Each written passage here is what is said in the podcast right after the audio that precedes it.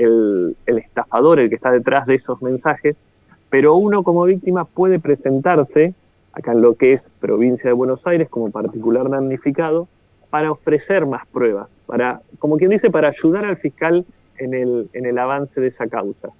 No es obligatorio presentarse, uno siempre recomienda esto porque eso ayuda e impulsa incluso porque a veces eh, el fiscal no puede acceder a ciertas pruebas que uno sí, como por ejemplo será el ofrecer eh, partes del celular, de las, tanto captura de pantalla, pero a través de informes que uno mismo realiza de, de extraer las conversaciones, cosas que el fiscal para pedirlas puede llegar a tardar un poco más y uno se los puede facilitar. Entonces estas son las cosas que uno suele recomendar y una vez que se descubre quién es el estafador, bueno, ahí luego se le iniciará el reclamo pertinente por el dinero que uno, que uno perdió, al fin y al cabo, porque le estuviste entregando. Entonces, esas son las recomendaciones que en realidad es a todos el que sufre alguna estafa de este tipo, las recomendaciones que uno les da. También la realidad es que, y en esto uno siempre es sincero, muchas veces no se puede llegar a descubrir quién es realmente el estafador. No es imposible, lleva tiempo y por eso, vuelvo al principio, también uno recomienda presentarse en la causa penal para impulsar y ayudar al fiscal en esta investigación. Bueno, y estaba viendo, eh, por ejemplo, que eh, le pasó a un, a un, joven de la provincia de Córdoba también que fue víctima de un eh, ciberdelito que delincuentes informáticos sacaron un crédito online de 380 mil pesos y ahora el banco deberá devolver el dinero y además pagar una multa por el daño punitivo. Y también veía, Fer, en tu Twitter que también publicaste un, fallo por phishing a una víctima de 68 años que es oriundo de Berizo y que tenían que depositarle la excusa de 50 mil pesos y bueno, ahora el banco se va a tener que hacer cargo de eso. Sí, sí, sí. En lo que son estos tipos de, estafas de phishing, eh, siempre, no, no son, está bueno separarlos de las de WhatsApp, suelen ser diferentes. Estas son estafas donde se te hacen, a veces están relacionadas, pero donde los estafadores se te hacen de tus cuentas, se te hacen de tus claves, y con eso ingresan a tu banco, te vacían la cuenta y te toman un préstamo un crédito. con eso, uno lo que hace desde la parte jurídica se inicia un juicio contra el banco, eh, porque la realidad es que hubo un tiempo donde los bancos reconocían muchas veces eh, su responsabilidad sin reconocerla, diciendo, bueno, si bien no es responsabilidad nuestra, pero eh, te damos de baja el crédito y de esa forma vos no, tenés que estar pagándolo y, es como un reconocimiento, digamos, como, como que te hacemos un favor, cuando en realidad hay una responsabilidad de la entidad bancaria por no haber cubierto todas las medidas de seguridad. Hoy en día hay muchos bancos que no están realizando esto y directamente dicen, no, nosotros no tenemos nada que ver, es culpa tuya, tenés que pagarme igual el crédito por más que no lo sacaste vos. En ese caso, uno desde el estudio jurídico lo que eh, iniciamos son eh, los distintos juicios contra el banco por daños y perjuicios y pidiendo también medida cautelar.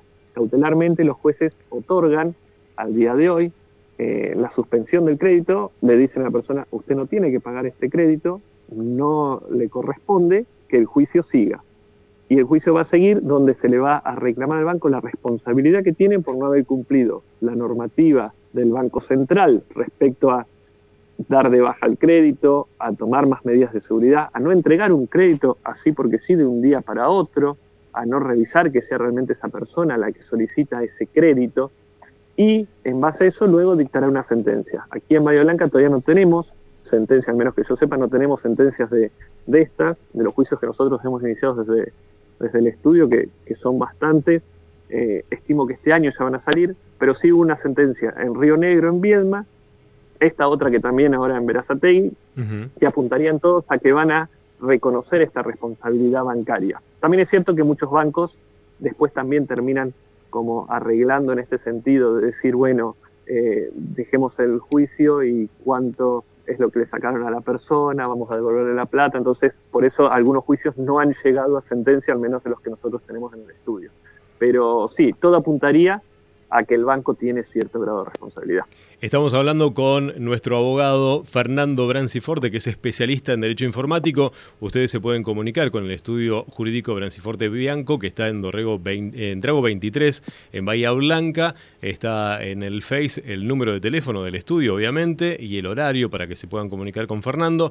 Fernando, y hablando de estafas, ¿no? Eh, yo leía que puede ser una de las grandes estafas, está eh, de criptomonedas con la generación Hay un argentino que está relacionado con, o sea, no quiero decir que raro, pero digo, un argentino está detrás de unas grandes estafas de la, de la famosa Zoe Cash que prometía una moneda de Zoe Cash o Zoe Cash por un gramo de oro y hoy no es tan así. ¿Cómo es este tema? ¿Qué es el Zoe Cash? Eh, fue una, fue y es, porque sigue dando hoy que hablar, una revolución en todos lados, eh, como una de las tantas estafas que ya empezaban, ya hubo hace tiempo, OneCoin fue una de las primeras que empezó en Córdoba, las estafas piramidales, las típicas estafas de esquemas Ponzi, que tanto se, discuten, sobre todo muchas veces con la parte de los influencers, y que hoy termina convirtiéndose a lo que es el mundo de las criptomonedas. Para que la gente entienda qué es una estafa Ponzi, qué es una estafa piramidal. Hmm. Eh, se llama Ponzi porque la inventó un financista que era, cuyo apellido era Ponzi, que es esto donde vos, también una conocida fue el, telar de la abundancia que estuvo hace un tiempo, sobre todo para, las mujeres atrapaban en esto, es decir, mira, dame vos, eh, Coco, dame mil dólares y yo te voy a dar dos mil, pero vos antes tenés que conseguir tres personas que te den a vos tres mil dólares también, y esas tres tienen que conseguir tres mil dólares. Entonces, vos entregaste mil, otros te dieron tres mil, fantástico, vos lo triplicaste lo que vos invertiste. Y el de abajo también, pero vaya y se va armando una pirámide, ¿entendés? Porque vos le pedís a tres, esos tres le van a pedir a otros tres, y el dibujito te va armando una pirámide. ¿Qué pasa? Cuando llega, va a llegar un punto donde la base, a alguien no le van a pagar esos tres mil dólares. Entonces esa persona perdió. Siempre los, los de la base son los que terminan siendo estafados. ¿Por qué? Porque yo no te estoy prometiendo nada, en realidad te estoy prometiendo plata, pero sin ningún fundamento. No tengo una base para conseguirte esos 3 mil dólares, que en realidad vos se lo estás sacando a otro, que ese se lo sacó a otro. Bueno, estos son los típicos esquemas, esquemas Ponzi, son las típicas estafas piramidales que se suelen usar también mucho para los productos, para decir, bueno, vos tenés que vender tanta cantidad de productos para llegar a tal meta y si vos conseguís gente que te venda para vos también estos productos, vas a conseguir más. Muchas veces pasa eso en, los sistemas de, marketing, que hay de todo tipo, no, no a ver, tampoco montamos a todos en la, en la bolsa las estafas, ¿no? Y esto del Soul Cash tenía un poco que ver con esto, era decir, bueno, nosotros les ofrecemos una moneda que si ustedes consiguen más gente que invierta en esa moneda, esa moneda va a valer cada vez más. Y le prometemos que van a tener una rentabilidad del el 15% mensual en dólares. Y esta moneda la van a comprar en 25 dólares, pero en un mes va a valer 50 dólares. O sea que no solo van a tener ese 15% mensual que yo les prometo, sino que también van a ganar en la evaluación de esa criptomoneda. Y esta la vamos a respaldar para que ustedes sepan, conseguimos una mina de oro que con las pepitas de oro va a estar respaldado y vamos a tener ese oro guardado. Y no solo eso, sino que también brindaban charlas de educación financiera, empezaron a abrir locales de hamburguesas, o sea, fíjate a qué nivel empezó a generar un mundo, empezaron a crear un mundo ellos mismos y lo que terminaba viendo el trasfondo, y esto ya entramos más técnico, legal, era que ellos lo que manejaban era un fideicomiso financiero, pero ese fideicomiso financiero en la parte legal, cualquier fideicomiso financiero necesita la autorización de la, de la Cámara Nacional de Valores, de la CNB, y no lo tenían. Y desde Twitter, muchos que estamos en el mundo de las criptomonedas y gente que está muy atrás de eso, empezaron a denunciarlos por la forma en que se operaba. Tomó nota la CNB, le empezó a, a iniciar sumarios y empezó a explotar esta bomba, que era un punto donde iba a explotar. Y hoy esa moneda Cash vale dos centavos y sigue cayendo. Imagínate la gente que quedó en el aire y que va a seguir perdiendo y que ellos siguen con el, con el mismo speech al decir, hoy está barata, aprovechen a comprar ahora. Entonces ahí entras en decir, ¿es una estafa? ¿No es una estafa?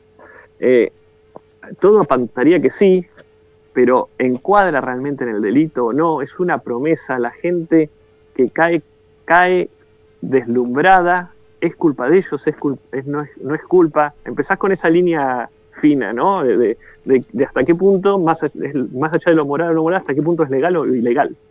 Claro, ¿y, qué, qué, acciones se piensan a realizar ante esto? ¿Hay que esperar a ver si se, cumple que es una estafa? Y mientras tanto van a quedar varios, eh, ¿no? varios tendidos con, el tema de que pusieron un dinero para comprarlo y hoy no vale ni, ni la mitad. Exactamente, exactamente. Eh, a todo aquel que, nos han llegado alguna que otra consulta, en Bahía hay gente que ha invertido en esto, y en Bahía y en todo el país, como vos bien lo decías. Eh, empezó en el país y, hasta se estaban expandiendo ya a Colombia. Eh, la recomendación que uno le da es, si estás, si es invertiste acá, ya salí, ya vendé las monedas que tengas. Hay que ver quién la puede comprar, quién te la va a comprar, pero ya en lo posible salí. Si querés invertir, no, no entres acá, nadie. Y, después eh, un poco el ABC también, como decíamos antes, ¿no? Cuando alguien te promete una rentabilidad en dólares tan alta como es un 15% mensual, vos pensás que un banco, un plazo fijo en dólares, te está dando como mucho un 1% anual, y acá te ofrecían un 15% mensual, y desconfía. Es muy raro porque a la larga el sistema financiero ese no se va a poder mantener. Entonces ahí ya, cuando la limosna es grande, viste como dice el dicho. Eh, entonces esas son las cosas. Y después sí, habrá que esperar a ver si se termina descubriendo que esto fue o no una estafa y ver las acciones legales que eventualmente se podrían llegar a reclamar. Pero después también entras en un, en un gran problema, no al sistema, no en cuanto a probarlo, porque hoy es fácil probar estas, estas situaciones, sino eh, recuperar, porque muchos no van a, como vos dijiste, muchos no van a poder recuperar el dinero que han invertido ahí. Tal cual. Y además, eh, por, por, lo que yo he leído, Fer, eh, esta gente dice que tiene una mina de oro, que tiene una universidad, que tiene construcciones, que tiene fitness, que tiene cadenas de hamburguesería. Eh, realmente, no, son cosas muy locas que eh, se puede a través de la información, así como los hackers pueden encontrar datos nuestros, uno puede saber si esto realmente existe o es toda una cuestión ficticia para llamar la atención y que gente compre y después obviamente realizar la estafa es que fue demostrado, por lo de la parte de oro, fue demostrado que es ficticio. Las cadenas de hamburguesería existen, existen en Capital, hay hamburguesas con eso. Eh, armaron hasta iglesias propias, por eso te digo, tenés de todo, tenés desde las cosas que son reales hasta algunas falsas, vendían terrenos en Marte, empezaron a vender en un momento. Sí, lo leí. Fíjate a los niveles que llegan. Claro, y y también algo que, no, deberíamos dejar pasar por alto, que es que muchos influencers, muchos famosos conocidos, empezaron a recomendarlas también, sin ponerse a, leer todo el trasfondo, todo esto que estamos diciendo nosotros, ¿no? Eh, entonces, muchas veces eso también termina generando una confusión en la gente. Porque, por ejemplo, nosotros, vos ahora estás dando la, la información completa, diciendo, miren, esto, esto puede ser una estafa, puede que no, pero tenemos todo esto, todo esto había, cuando recién salió, había muchos que decían, no, esto es la revolución en nuestro país, es la revolución, hay que aprovecharlo. Y hay gente que no, no, no, es, no, termina o no, no busca tanto, sino que con solo que alguien conocido, que algún famoso le diga, mirá, acá es la inversión, no, no investiga todo, por eso no siempre recomienda antes de invertir en algún lugar, investigar a fondo, como vos dijiste recién, si es cierto que tienen minas de oro, si es cierto, pues podría ser, la, verdad es que podría haber sido verdad que ellos tengan una mina de oro, que sean unos magnates que están invirtiendo y que están reinvirtiendo esta moneda, podría haber sido verdad. La realidad es que no, y aquel que no investigó, hoy está perdiendo.